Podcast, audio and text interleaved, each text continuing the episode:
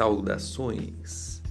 Aqui quem fala é Marcelo Campos estamos em mais um episódio da nossa série Reconstituindo Freud.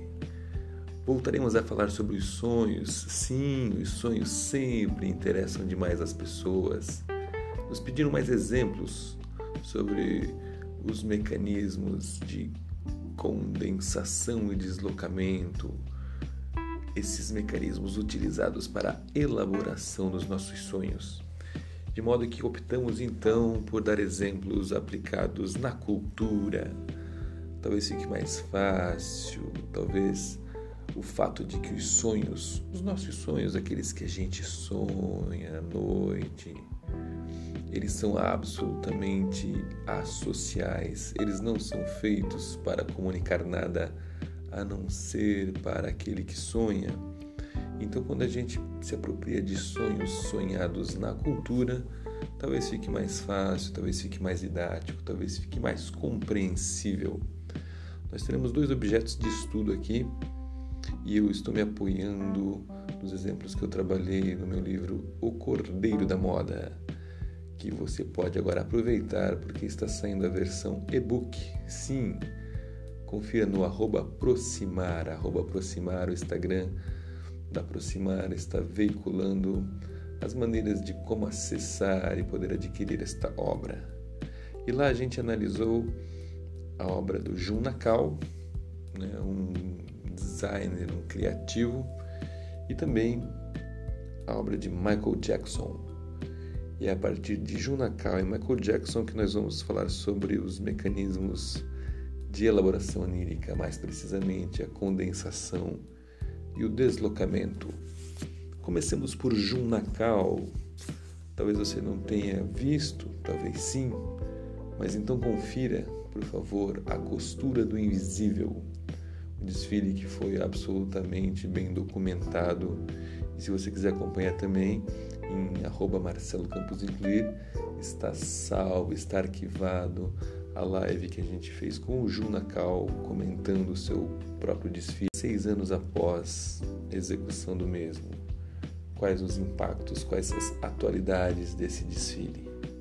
O fato é que Junakal trabalhou exatamente como um sonho. Na elaboração do seu desfile, ele utilizou fortemente a condensação, a saber, a junção de duas ou mais ideias, de duas ou mais imagens em uma nova imagem. No caso, ele construiu, ele inventou, ele criou as famosas fadas Playmobil. Ele trabalhou com a matéria-prima papel, todas as roupas, todos os looks foram construídos em papel. E eles reproduziam ou tinham como referência a moda do século XIX, com muitos volumes brocados, texturas, riquezas de detalhes.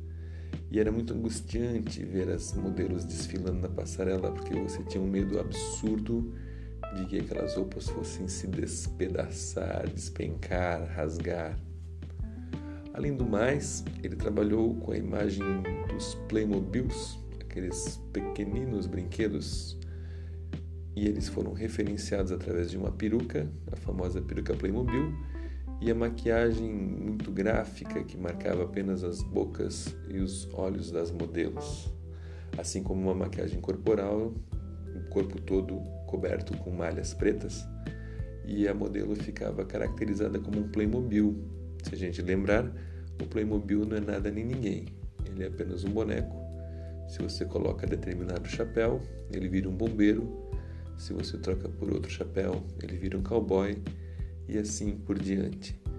Naquele caso, os Playmobils viravam fadas, fadas de papel, com referências à moda do século XIX. De modo que ao fim do desfile, as modelos rasgavam os looks até que não sobrasse um pedacinho sequer. E o que a gente pode pensar então em relação à comparação dessa constituição desse desfile com a elaboração onírica? Então, a gente tem claramente a condensação, onde ele coloca duas imagens absolutamente distintas, que é o Playmobil e as referências aos looks do século XIX, juntando nessa nova personagem, então, a fada Playmobil, que junta duas ideias radicalmente opostas, que era o detalhamento, a delicadeza, a, a, praticamente o trabalho artesanal feito na moda quando da sua aurora e os bonecos Playmobil que foram uma solução da indústria para o pós-guerra quando havia escassez de matéria-prima eles então começaram a construir os brinquedos em tamanhos diminutos mas houve também o processo de deslocamento quando as modelos então resolvem rasgar os seus looks. Por que o deslocamento nesse caso? Porque a ênfase foi no deslocamento do tempo. Acontece com a moda de um modo geral.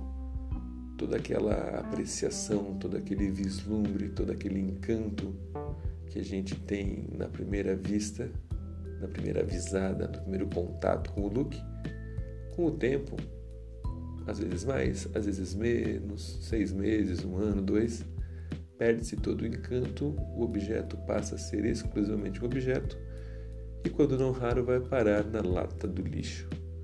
E o Junacal desloca incrivelmente o futuro para o presente e, ao mesmo tempo em que a gente sente o encantamento, a gente se depara com o descarte da peça, o que faz então o seu grande final totalmente arrebatador para o desfile. Em relação a Michael Jackson, seremos um pouco mais sucintos e falaremos apenas da sua obra-prima e do ponto de vista audiovisual, que foi o videoclipe do, da música Thriller. Quem nunca imitou os zumbis de Thriller numa dancinha infame, numa festa de Halloween? Fala a verdade. No Thriller, o Michael Jackson atingiu seu auge criativo e inaugurou a época dos videoclipes também. O videoclipe começa com Michael Jackson caminhando com uma garota candidata a namorada, quando ele olha para ela e diz: Note, eu não sou, você sabe, eu não sou como os outros garotos. E a namorada ou a candidata a namorada diz: Sim, Michael, sim, eu estou sabendo. Já de cara temos uma alusão possível a sexualidade. Michael sempre foi muito especulado em relação à sua sexualidade. E ali ele diz que, bom, não é bem igual aos outros garotos. Só que eles estão caminhando pela floresta, de repente se avista a lua cheia e o garoto nobre, o garoto delicado, o garoto singelo se transforma num lobisomem que resolve atacar a moça numa clara alusão à animalesca sexualidade aflorando. Após uma breve perseguição, a gente é surpreendido com o fato de que essa cena estava sendo assistida por Michael e sua candidata namorada na tela de um cinema. E a gente tem então a primeira camada de realidade que é muito curiosa, né? Vocês não sei se assistiram o filme A Origem, né? Mas uh, um mecanismo muito parecido apenas com algumas décadas de antecedência para Michael Jackson, a gente podendo entrar em camadas de sonhos, camadas de realidade psíquica. Saírem do cinema, né, a namorada ainda um pouco assustada, a gente observa eles passarem pela frente de um cemitério e de repente os mortos começam a surgir das suas catatumbas, das suas covas. E a moça fica mais desesperada ainda, e quando ela percebe, o próprio Michael Jackson também virou um zumbi. E então, como já citada, a gente observa abismado a tal famosa dança dos zumbis. Eu sei que você já dançou essa dancinha dos zumbis. E a moça sai correndo e tenta fugir dos zumbis, inclusive do Michael. E quando ela vai ser atacada definitivamente, a gente é levado a mais uma camada de realidade, a mais uma camada psíquica, porque ela estaria dormindo, vejam só. Tudo isso não havia passado de um sonho da nobre, singela garota. Só que ao fim, Michael olha para a gente e os seus olhos estão animalescos, tal qual os olhos do lobisomem. E de fato a gente já não mais sabe o que está acontecendo. Então, no thriller é uma grande obra, né? talvez a última grande obra da sanidade do Michael, onde ele consegue apresentar então todos esses essas condensações, esses deslocamentos, os deslocamentos entre as camadas, as condensações de figuras, de personagens, de questões a serem discutidas. E aparentemente a fundamental é a sexualidade, quando do lobisomem totalmente aflorada, quanto do zumbi, que o zumbi, como os anjos, são assexuados, mas aparentemente nesse caso pretendiam aniquilar a diferença sexual quando perseguiam a garota, diferente do lobisomem, que aparentemente gostaria de desfrutá-la, os zumbis aparentemente gostariam de aniquilá-la. Bem, espero que esses exemplos tenham ajudado um pouco a pensar os mecanismos de elaboração onírica.